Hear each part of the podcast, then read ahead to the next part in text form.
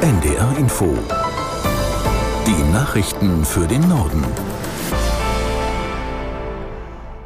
Um 11 Uhr mit Beate Rüsop. US-Präsident Biden und das UN-Palästinenser-Hilfswerk haben sich erneut für eine Pause im Krieg zwischen Israel und der Terrororganisation Hamas ausgesprochen. So sollen weitere Hilfslieferungen und die Freilassung der Geiseln ermöglicht werden. Unterdessen haben israelische Streitkräfte im Norden des Gazastreifens wieder Ziele der Terrororganisation Hamas angegriffen. Ob sich die Zivilisten von dort in Sicherheit bringen können, erklärt Björn Dake in Tel Aviv. Wir haben in den vergangenen Tagen immer wieder Berichte gehört, wonach die Hamas-Terroristen die Menschen daran gehindert hätten, in den Süden zu kommen mit Straßenblockaden oder auch, dass sie versucht haben, Autoschlüssel wegzunehmen, dass die Menschen nicht in den Süden kommen. Aber es sind auch einfach sehr viele Menschen da nach wie vor im Norden, die gar keine Möglichkeit haben, zum Beispiel sich auch ein Taxi zu nehmen in den Süden. Und auch die Straßen sind mittlerweile gesperrt und auch abgeschnitten durch die israelischen Vorstöße. Also die Menschen sind dort im Norden jetzt mehr oder minder gefangen. Palästinensischen Angaben zufolge ist heute die Ausreise von rund 600 weiteren Ausländern und Palästinensern mit doppelter Staatsbürgerschaft nach Ägypten geplant. Auf einer Liste der palästinensischen Behörde am Grenzübergang Rafah standen unter anderem 400 US-Amerikaner sowie Menschen aus der Schweiz, Italien, Griechenland, den Niederlanden, Belgien und weiteren Ländern. Die Grenzbehörde rief diese Ausreisenden dazu auf, am Grenzübergang zu warten. Nach jüngsten Angaben des Roten Halbmondes sollen 400 von ihnen den Gazastreifen bereits in Richtung Ägypten verlassen haben.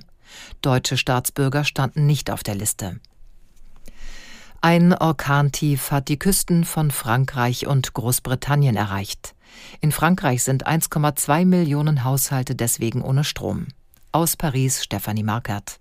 Es ist ein historischer Sturm, der in der Nacht über Frankreichs Nordwesten fegte und er ist noch lange nicht vorbei. Er zieht in den Vormittagsstunden seine Bahn vom westlichsten Zipfel der Bretagne den Ärmelkanal entlang. Ein Sturm mit Wellen hoch wie siebenstöckige Häuser. Vor Brest wurden sie 21 Meter hoch. Die Stadt ist besonders betroffen. Der Vizebürgermeister spricht von einer Apokalypse. Bis auf neue Order aus der Präfektur wurde der gesamte Verkehr im Departement Finistère eingestellt. Auch Regionalzüge Züge und TGVs rollen nicht. Die Zahl der Arbeitslosen ist im Oktober leicht zurückgegangen. Nach Angaben der Bundesagentur für Arbeit waren im vergangenen Monat 2.607.000 Menschen erwerbslos, 20.000 weniger als im September.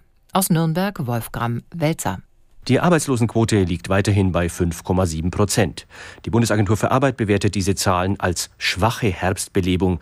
BA-Chefin Andrea Nahles verweist darauf, dass die deutsche Wirtschaft seit einem Jahr mehr oder weniger auf der Stelle trete. Nach so langer Zeit bleibe das nicht ohne sichtbare Folgen für den Arbeitsmarkt. Dementsprechend der Vergleich mit dem letztjährigen Oktober. Damals waren noch 165.000 Menschen weniger arbeitslos als jetzt. Der Anstieg der Arbeitslosigkeit ist in allen Bundesländern zu beobachten. Am höchsten liegt die Quote Quote in den Stadtstaaten Bremen mit 10,7 und Berlin mit 9,3 Prozent, am niedrigsten in Bayern mit 3,3 und Baden-Württemberg mit 3,9 Prozent. Das Bundesamt für Sicherheit in der Informationstechnik hat seinen aktuellen Lagebericht vorgestellt. Demnach steigt die Gefahr durch Cyberkriminelle und den Missbrauch künstlicher Intelligenz. Behördenchefin Plattner sagte bei der Vorstellung des Berichts, die Bedrohung im Cyberraum sei so hoch wie nie zuvor. Wir registrieren rund 70 neue Sicherheitslücken pro Tag. Das ist eine Steigerung von 24 Prozent gegenüber dem Vorjahr.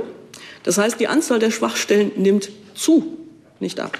Rund 21.000 mit Schadstoffsoftware infizierte Systeme pro Tag. Und das ist nur das, was wir sehen. Rund 250.000 neue Schadprogrammvarianten pro Tag. Ransomware ist immer noch das dringendste Problem. Es ist für einen Großteil der wirtschaftlichen Schäden verantwortlich und es stört ganze Wertschöpfungsketten nachhaltig. Hier geht es um sehr, sehr viel Geld. Die Präsidentin des Bundesamtes für Sicherheit in der Informationstechnik, Plattner. Das waren die Nachrichten.